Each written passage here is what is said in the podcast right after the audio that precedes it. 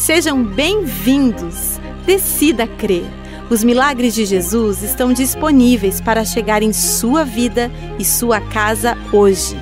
Tudo o que precisamos, Ele tem em abundância para multiplicar e compartilhar. Com Ele, a abundância é certa e a cura é uma promessa de fé, e para todos nós já é uma realidade. Ele transformou água no melhor vinho, abençoando os noivos, honrando a família e trazendo alegria aos convidados. E Ele irá transformar a sua casa, sua família e sua história, do comum para o sobrenatural. Para acompanhar a mensagem e os versículos usados, preparamos um esboço digital para você. Baixe agora mesmo no aplicativo Igreja da Cidade, disponível para Android e iOS. Juntos vamos viver essa jornada de 40 dias em sete domingos até a Páscoa do nosso Senhor Jesus. 40 dias de milagres, milagres que também podem ser reais na sua vida. Sejam bem-vindos mais uma vez e hoje vamos ao primeiro milagre: Jesus e a transformação sobrenatural de água em vinho. Abra sua Bíblia em João capítulo de número 2. João capítulo 2, você que tem uma Bíblia eletrônica no seu smartphone online ou impressa, abra e vamos ler este texto que fala deste milagre. Você pode também estender aí o seu smartphone com esse QR Code, pegar o esboço desta palavra da fé. Vamos ler juntos? Diz assim: Jesus transforma água em vinho. No terceiro dia houve um casamento em Caná na Galileia. A mãe de Jesus estava ali. Jesus e os discípulos também haviam sido convidados para o casamento. Tendo acabado o vinho, a mãe de Jesus lhe disse: Eles não têm mais vinho. Respondeu Jesus: Que temos nós em comum, mulher? A minha hora ainda não chegou. Sua mãe disse aos serviçais: Façam tudo o que ele vos mandar. Verso 6: Ali perto havia seis potes de pedra, do tipo usado pelos judeus para as purificações cerimoniais. Em cada pote cabiam entre 80 e 120 litros. Disse Jesus aos serviçais: Encham os potes de água, e encheram até a borda. Então lhes disse: Agora levem um pouco ao encarregado da festa. E eles assim o fizeram.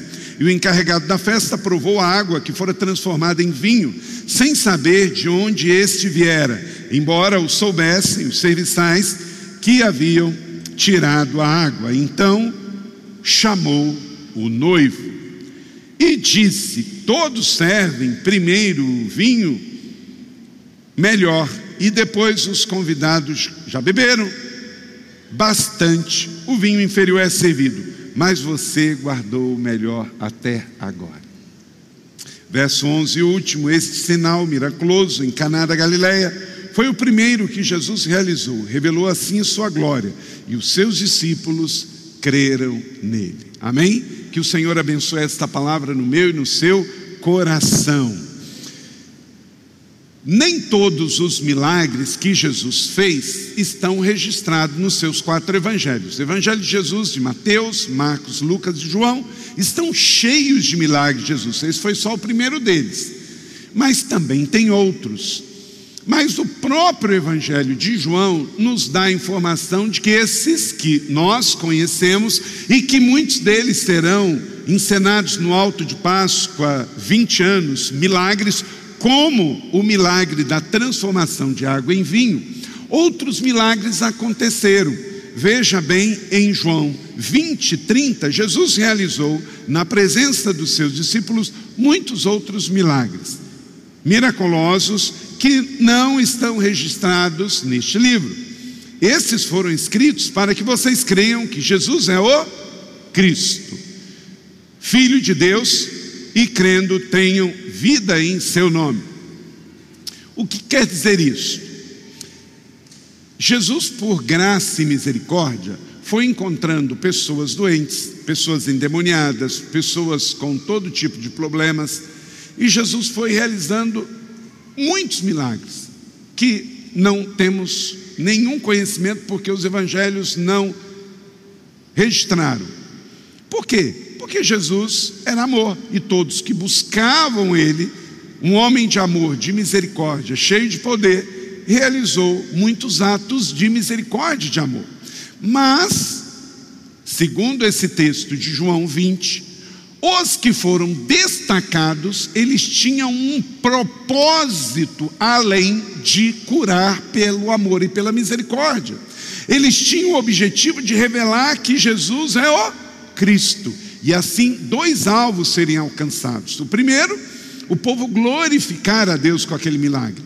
E o segundo, que as pessoas creiam no poder de Deus. E estes dois alvos foram alcançados com este primeiro milagre de Jesus em Caná, na Galileia.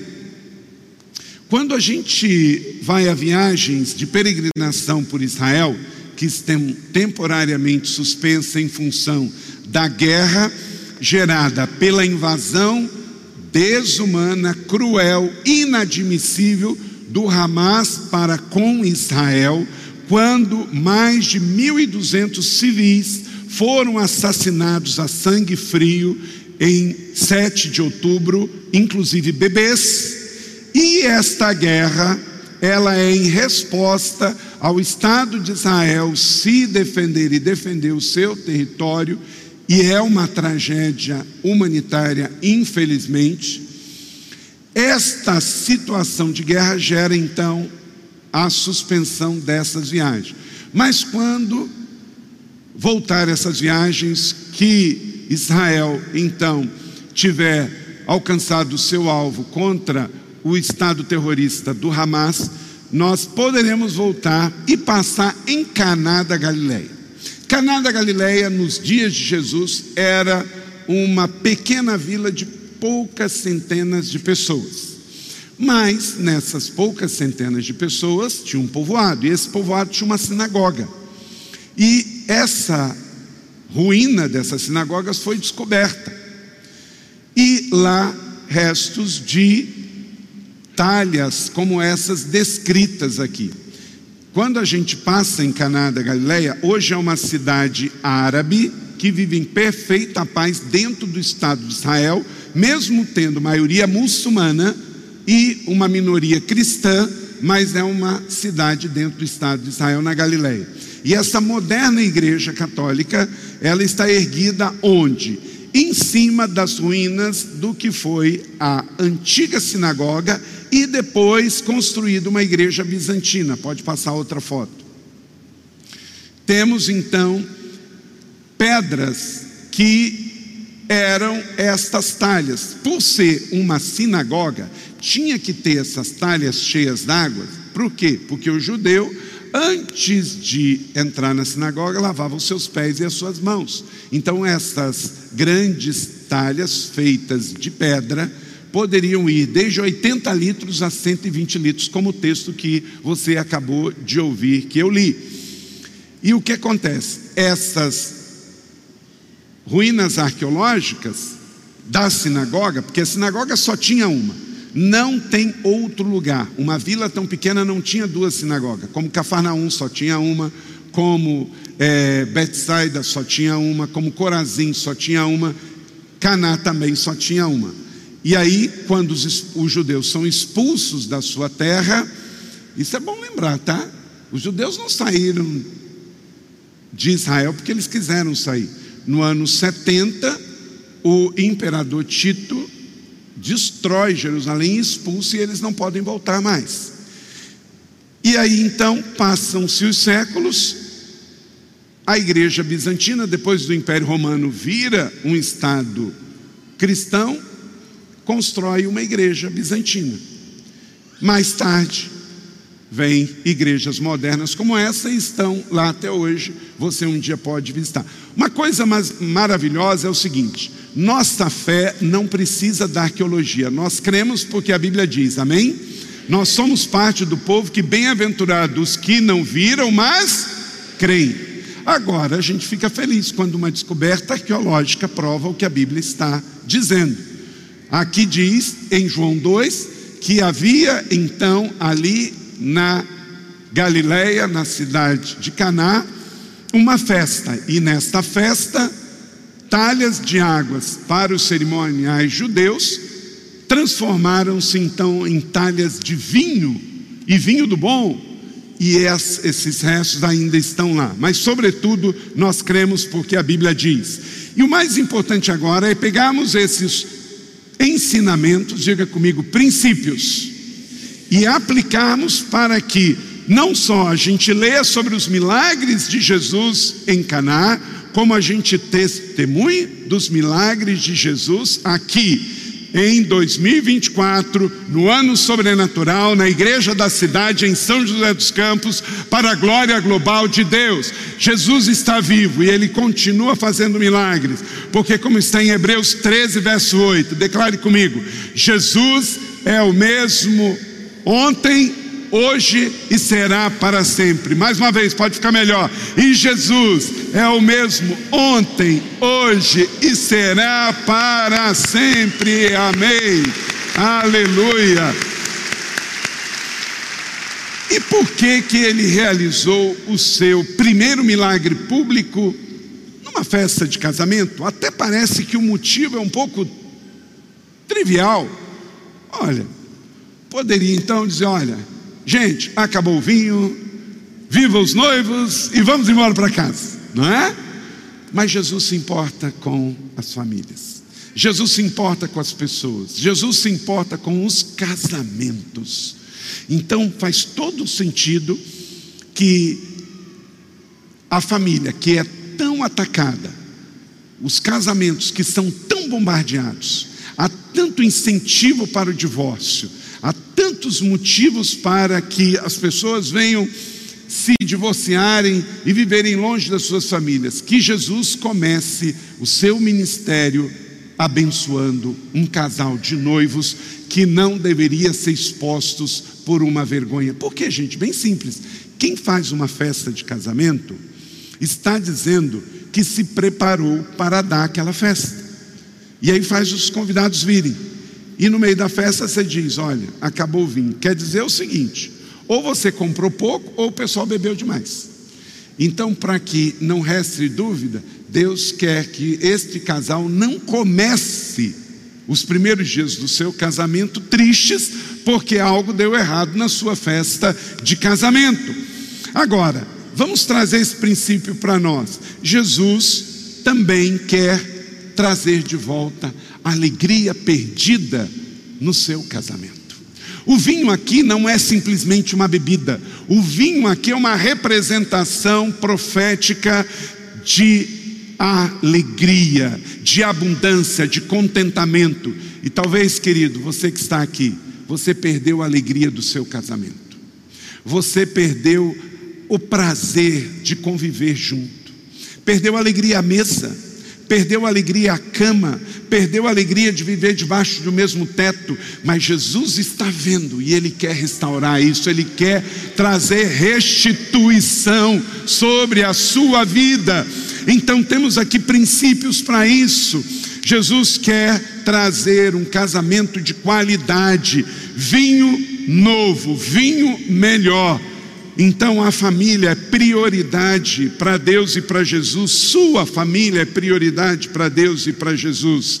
Como o Salmo de número 104, verso 15, o vinho representa esta alegria. E o fato de ter acabado poderia então trazer traumas, tristezas e prejuízos. O matrimônio, de uma maneira geral, pela sociedade pós-moderna, está falido, mas Jesus quer trazer abundância e alegria para o louvor da sua glória. Então creia, milagres acontecem. Ele quer trazer vinho novo, onde a alegria já não mais existe. Isto tem a ver com você. Mas para isso você tem que ativar fé. A Bíblia inicia seu relato dizendo: no terceiro dia houve um casamento em Caná da Galileia a mãe de Jesus estava ali. Você pode perguntar, mas por que que José não estava? Eu vou te dar uma possibilidade. A possibilidade de que, pela realidade do tempo no, da vida difícil no primeiro século, José já poderia ter morrido. Por quê? Você lembra? Quando Maria é dada a José em casamento, é prometida em casamento naquele tempo, era sociedade patriarcal e o casamento era feito em famílias. O que que acontece? Maria tinha ali os seus 15, 16 anos, José poderia ter talvez o dobro disso. Então, José já tinha uma idade, para a época não era tão mais jovem. E a vida, a média de vida, segundo estudiosos naquela época, era de 46 anos. Hoje, devido à qualidade de vida, a melhora na alimentação, os remédios, as vacinas, os tratamentos, só no Brasil a qualidade de vida e a extensão de vida já foi para 74 anos de idade. Mas a realidade daquele tempo se morria por qualquer motivo. Primeiro, que o mundo cheio de guerras, muita insegurança. As pessoas sofriam também de desnutrição, muita pobreza, muita doença. Então se morria cedo. Um homem com 40 e poucos anos de idade já estava encerrando a sua jornada aqui. Por quê? Não era usual uma mulher com marido ficar andando tão sozinha. Maria vai na festa de casamento sozinha quando Jesus está em Jerusalém para a semana da paixão, Maria está sozinha, ela está sozinha na cruz, ela está sozinha na ressurreição com as mulheres. Quem anda sozinho? Não é uma mulher casada com seu marido. Então não podemos afirmar, porque o Evangelho não diz que José tinha morrido, mas há uma grande probabilidade pela idade, porque agora nós já estamos falando no ano 30 e poucos, depois que Jesus nasceu. Então, José poderia estar aí já com muito mais de 50 anos de idade. Então, pode ser que ele tenha morrido. Mas o foco aqui não era José, porque não foi José que fez o milagre. Também não foi Maria, porque não foi Maria que fez o milagre. O foco está em Jesus. Ele é que realizou a transformação da água em vinho. E por isso destaque que Jesus foi convidado para o casamento com a sua mãe Maria. Agora, a fé de Maria, a atitude de Maria são exemplos para nós neste primeiro milagre. E todos nós podemos imitar a fé que Maria teve também. Então a grande questão é: nos dias de hoje, aqui em São José dos Campos, você não pode ter uma fé arqueológica, você tem que crer no sobrenatural e crer nos milagres de Jesus, porque nesses 40 dias, em preparação para a festa da Páscoa, queremos ativar a fé, vencer a incredulidade, vencer o medo, vencer uma vida infrutífera e aplicarmos fé. Quero convidar você a assistir o testemunho do nosso irmão Wesley. Ele teve um, dia, um, diagnóstico depois de um terrível acidente de moto que chegou a, no máximo, 10% de vida. Mas ele continuou crendo, a sua esposa continuou crendo, e orando e aplicando fé, e veja o que, que aconteceu.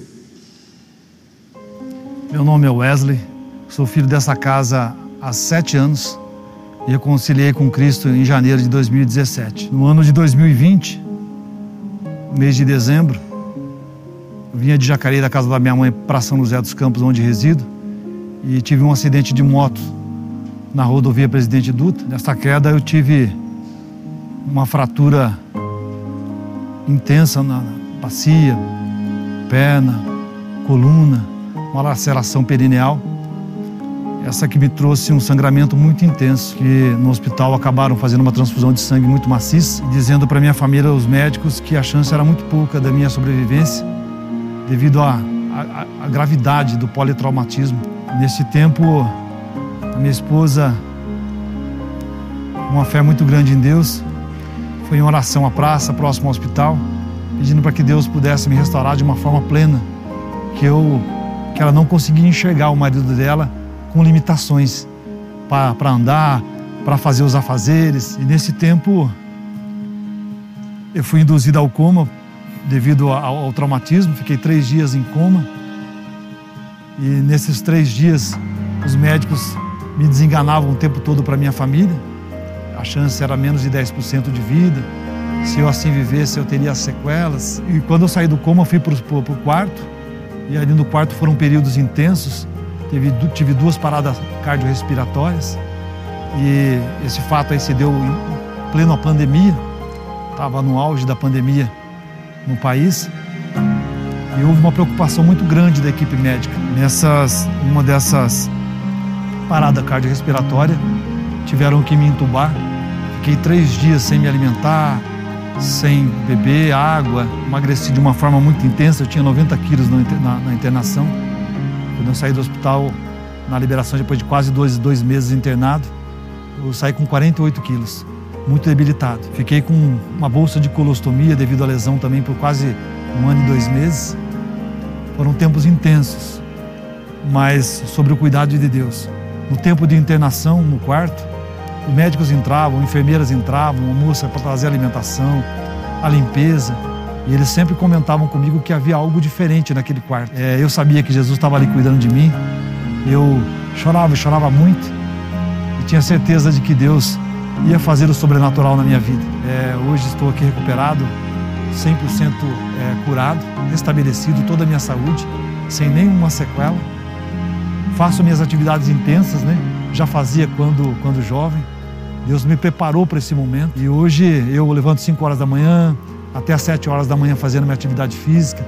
Eu corro também, coisas que os médicos não acreditam que eu faça. Eu corro, mesmo com essa lesão. Houve aí o apoio espiritual de toda o GDC, é, através das orações. As orações movem o coração do papai e moveu o coração do papai para que hoje eu aqui pudesse estar 100% restaurado. E achavam que eu ia não estar vivo. E hoje estou aqui vivo, 100% restaurado, para a honra e a glória de Deus. O ano sobrenatural é um ano de testemunhos sobrenaturais. Compartilhe conosco o que Deus tem feito em sua vida e vamos contar novas histórias. Envie seu testemunho para testemunhosobrenatural@igrejadacidade.org.br e vamos juntos construir um legado histórico e profético neste ano.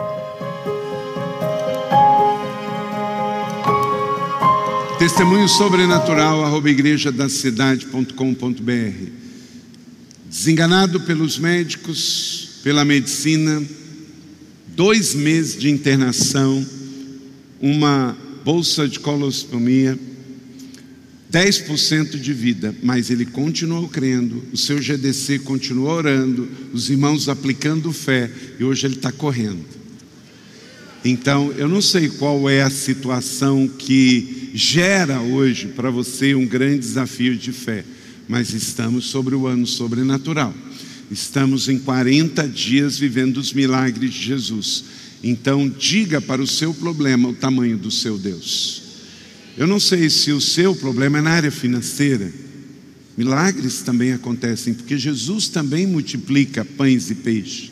Se o seu milagre é um casamento que está por um fio, Jesus restaura casamento. Se a sua situação é um filho que está nas drogas, é alguém que você ama, que foi embora, se é uma situação de uma enfermidade, de um acidente, como Wesley aconteceu, eu não sei, mas uma coisa eu sei: que Jesus continua vivo e que milagres continuam acontecendo e que os testemunhos vão continuar chegando, desde que seja para a glória dele, para que a igreja possa glorificar o nome do Senhor e para que possamos ver o poder de Deus ativar fé nos corações, em tempos de incredulidade, aplicarmos fé e termos testemunhos para contar. Então, nessa campanha de preparação, se você quer ver milagres acontecendo na sua família, o primeiro princípio, eu quero destacar seis para você. O primeiro deles, convide Jesus para estar na sua vida, na sua casa, no seu casamento, porque Jesus não é ladrão e salteador. Em Apocalipse, capítulo 4, diz que Jesus está à porta e bate, porque o seu coração só tem chave por dentro. Ele quer um convite, porque Jesus é um cavalheiro. Jesus, ele não quer arrombar o seu coração.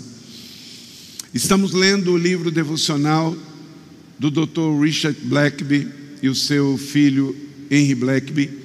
E no devocional de ontem diz uma coisa muito profunda. Quem leu certamente que meditou sobre isso. O mundo não dá glória a Deus, mas nenhuma novidade, nós sabemos disso. O mundo age pela força do braço e, se há algum mérito, toma para si a glória. Até aí tudo bem.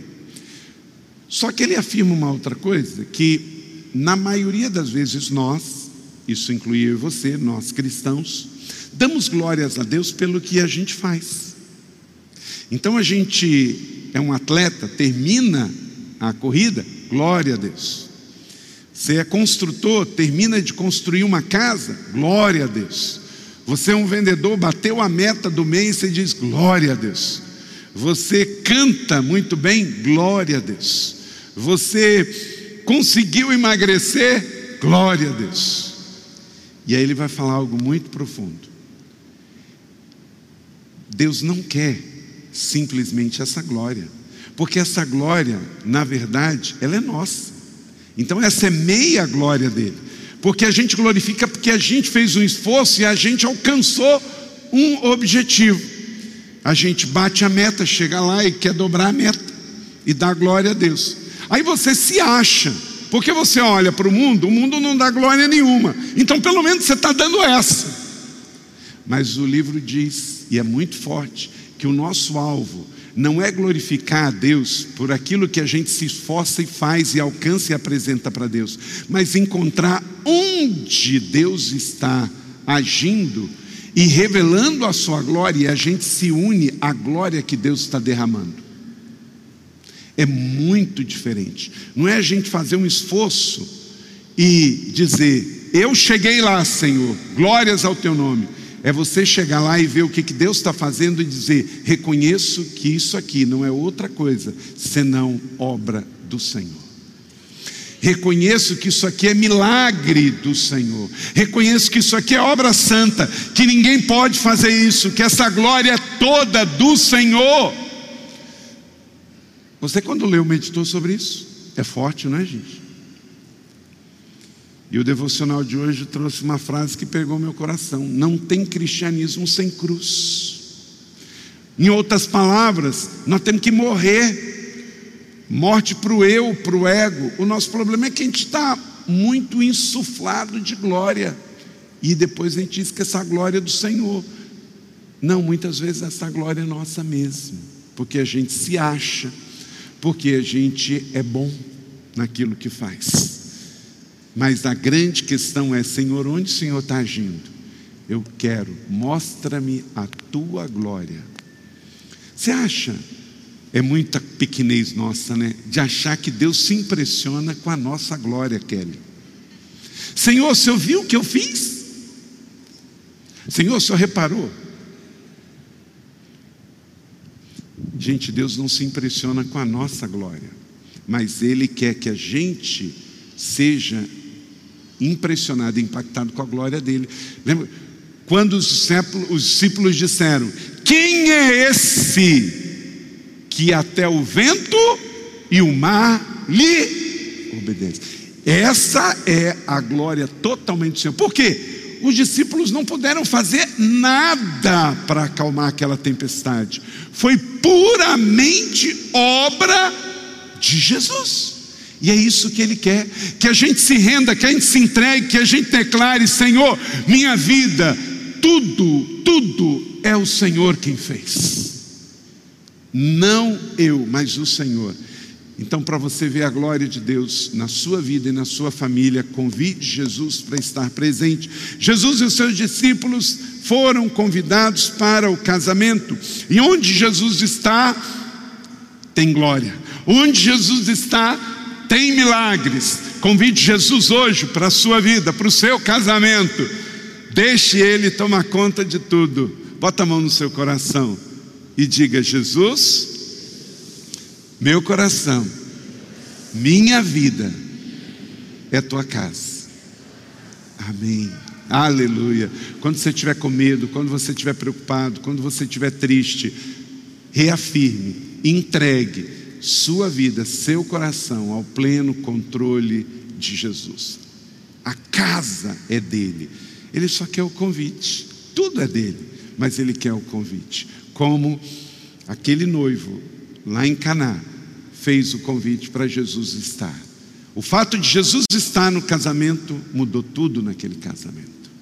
Segundo, se você quer ver milagres em sua família, leve suas necessidades diretamente para Jesus. Tendo acabado o vinho, coisas ruins acontecem com pessoas boas. Não é porque Jesus está no casamento que não pode ter um imprevisto. E a constatação: Maria diz, eles não têm mais vinho. O que, que Maria está dizendo? Eles vão passar vergonha. O que, que Maria está dizendo? Eles serão envergonhados. Você acha que naquele tempo não tinha fofoca? 500 pessoas. Você pensa, aqui neste exato momento tem mais de duas mil. Imagina. Vocês viram o que aconteceu no casamento ontem? O noivo convidou a gente, não tinha mais vinho, e você sabia quem estava lá? O amigo nazareno deles. E ele passou vergonha junto com os noivos. O povo fofocava naquele tempo. Fazia fofoca mesmo. Então, naquele momento, Maria leva uma necessidade. Não é questão de vinho, é uma questão de necessidade para Jesus. Quando tem uma necessidade na sua vida, você está levando para quem? Sabe qual é a diferença de murmuração para oração? Murmuração leva para quem não resolve, oração leva para quem resolve. Então talvez você está contando no Facebook, no Instagram, não vai resolver, não vai transformar água em vinho.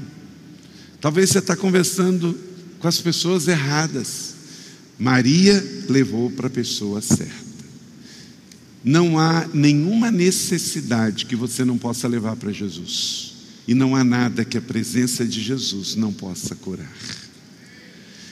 Então leve diretamente para Jesus, recorra para Ele. Agora, se você o convidou para Ele estar na sua vida, no seu casamento, você não precisa nem gritar. É só você sussurrar: Jesus, entra no teu quarto fecha a tua porta, que o teu Pai te ouvirá. Terceiro, confie que Jesus sempre tem a hora certa de agir. Respondeu Jesus, mulher, que temos nós em comum? Jesus foi grosso com Maria? Não. Jesus só declarou para ela que ele não era o menino Jesus mais, que ele não era o filho criado de Maria, ele agora estava ali realizando o primeiro milagre público, iniciando o seu ministério profético, dizendo: O reino de Deus chegou.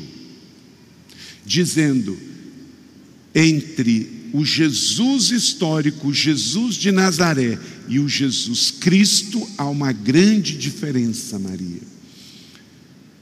Então, naquele instante, Maria entendeu, porque Maria não retrucou. Que isso, menino? Olha como é que você fala com a sua mãe. Ela fez isso? Não. Provavelmente Maria se lembrou da visita do anjo Gabriel e que diz: Bem-aventurada. E o que, que ela disse no cântico de Maria, no Magnificat? A minha alma engrandece ao Senhor, o meu Salvador. Ao invés de retrucar, Maria dá uma ordem de comando: façam tudo que Ele vos mandar. Então, Maria, cheia do Espírito Santo de Deus, entende que a hora certa para o agir de Deus, é Ele que sabe todas as coisas, então nós não estamos aqui para determinar nada, nós estamos aqui para dizer: Senhor, eis-me aqui, cumpra-se a tua vontade na minha vida. Pode ser que você vai esperar quatro dias, quatro semanas, quatro meses ou quatro anos, mas não desista, creia que o seu milagre vai chegar, porque quem está com Jesus tem tudo.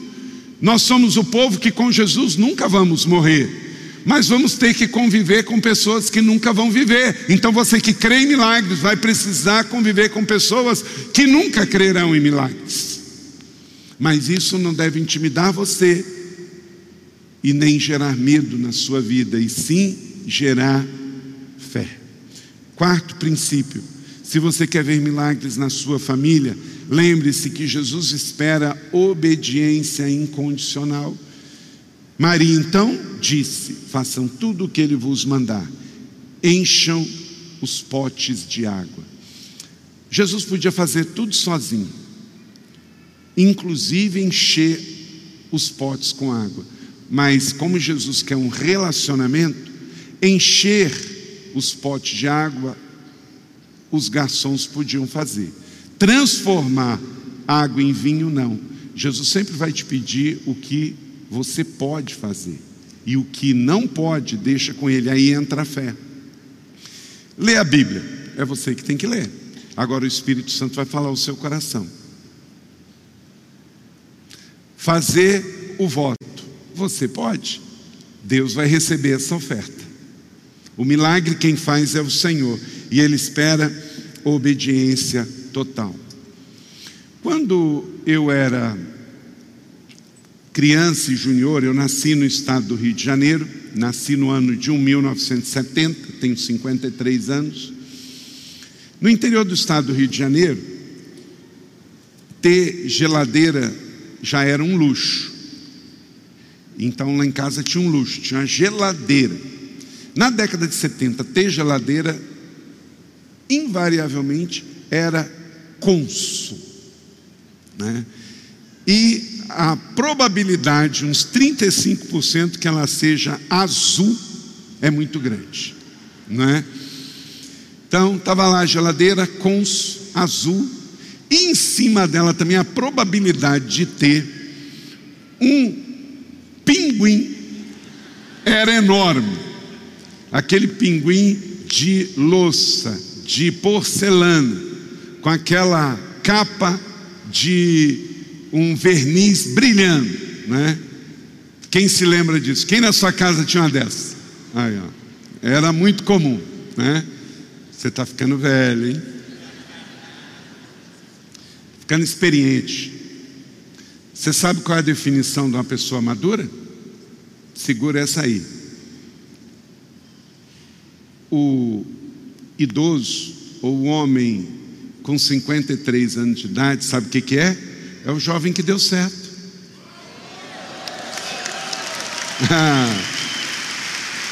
né? Então, depois que você passar dos 30 e tiver bem casado, tiver bem resolvido, tiver com a sua poupança, a gente conversa. Mas enquanto isso, você é um potencial. Né? E voltando então lá, aí o que que dava aquela, aquele pinguim sendo da geladeira. Dava trabalho. Carlito, limpa o pinguim. Aí ia lá, botava a cadeira, sobe em cima da cadeira, sobe lá, tira a toalha de cima da conso azul, pega o pinguim, lava o pinguim, enxuga o pinguim, bota o pinguim no lugar. Servia para nada. Tem muita gente fazendo de Jesus pinguim de geladeira não consulta, não serve para nada, é uma, como diziam os antigos, Pedro e Silei, uma teteia. Né? Eu, agora eu fui longe, hein, Marcão? Teteia. Quem tem menos de 30 aí não sabe nem o que eu falei, falei língua estranha agora, né?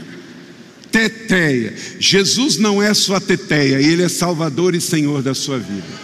Ele quer se relacionar com você, Ele quer que você dê bom dia para Ele, Ele quer que você fale das suas tristezas, das suas alegrias, onde está doendo, quais são os seus medos, suas preocupações. Ele quer que de manhã cedo você converse com Ele, que você puxe a cadeira para falar com Ele, falar onde está doendo, falar das suas tristezas, das suas preocupações e repartir as suas alegrias e dizer para Ele o quanto você o ama. É isso que Ele quer. Quando Ele manda encher encher o, os potes de água, ele está dizendo: Olha, se você crê em mim, faça o que eu estou falando. Você está dizendo que você está confiando em mim, porque eu vou fazer um milagre maior na sua vida. É um relacionamento. A fé cristã não é sobre coisas, é sobre uma pessoa. Nós não seguimos Jesus porque está na moda, nós seguimos Jesus porque é a verdade, Ele é o caminho, a verdade e a vida. Amém? Então, siga e obedeça incondicionalmente. Quinto, se você deseja ver milagres em sua família, prove e veja que o Senhor é bom. E o encarregado da festa, o metre, depois de experimentar, ele ficou chocado. É, porque sabia que havia retirado água. E de repente tem vinho. Aí sabe o que, ele faz? Chama o noivo. Pergunta ao noivo qual foi o segredo. Porque ele guardou o melhor até agora. Ninguém faz isso. Presta atenção, deixa eu dizer uma coisa. Jesus vai para um casamento, acaba o vinho, início de uma tragédia.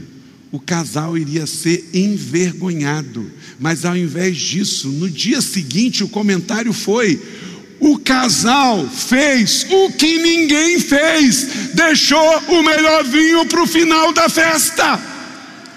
Jesus quer honrar você, Jesus quer honrar o seu convite, Jesus quer honrar a sua festa. Sem Jesus, sem Jesus, no dia seguinte, o comentário era de chacota, de fofoca, de diminuir aquela família. Mas com Jesus, o dia seguinte foi dizer: aquele casal fez o que ninguém faz, aquele casal deu um presente diferenciado. É o que Jesus quer da sua vida que os seus inimigos vão dizer: olha lá, aquele camarada, olha o casamento dele, olha a família dele. Tu me honras, preparas uma mesa perante os meus inimigos e unge a minha cabeça com óleo. Jesus continuará sendo o mesmo ontem, hoje e eternamente. Muitos o rejeitarão mas um dia, aqueles que tiverem fé sentarão na mesa para as bodas com o Cordeiro. E eu espero que você esteja lá, porque eu vou estar lá em nome de Jesus. Por último, creia que com Jesus, seu melhor está por vir. Não é frase de efeito, é promessa, fruto do primeiro milagre público de Jesus, verso 10. Todos servem primeiro o melhor vinho, e depois que os convidados beberem bastante, o vinho inferior é servido. Mas Jesus guardou o melhor até agora. Você guardou o melhor até agora. O melhor da vida cristã não ficou no passado, é hoje. Porque a melhor definição de amor é tempo, e o melhor tempo de Jesus é agora. Então, não foi a época dos seus pais a melhor época. Não foi a década de 80, nem 90, nem 2000, nem 2010, nem 2020. A melhor é hoje. É aqui e agora. Tome posse disso e creia que Jesus tem o melhor hoje para você, para o seu casamento.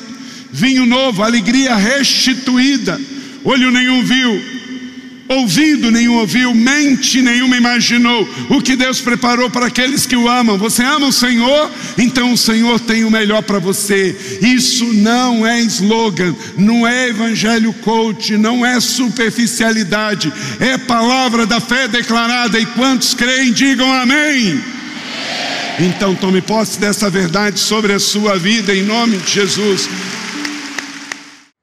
Glória a Deus, que bom que você recebeu esta palavra da fé, essa mensagem, o Espírito Santo agiu e certamente agora é hora de você poder dar uma resposta para Deus. À luz do que você recebeu nesta mensagem de fé, pregada com tanto amor, uma mensagem bíblica de Deus para o seu coração, é hora de você dar uma resposta para o Senhor. E eu quero convidar você a dar uma resposta e quero fazer três convites para você. Aí na sua tela agora aparece um QR Code e um número de WhatsApp para que você que tomou uma decisão possa então entrar em contato conosco agora.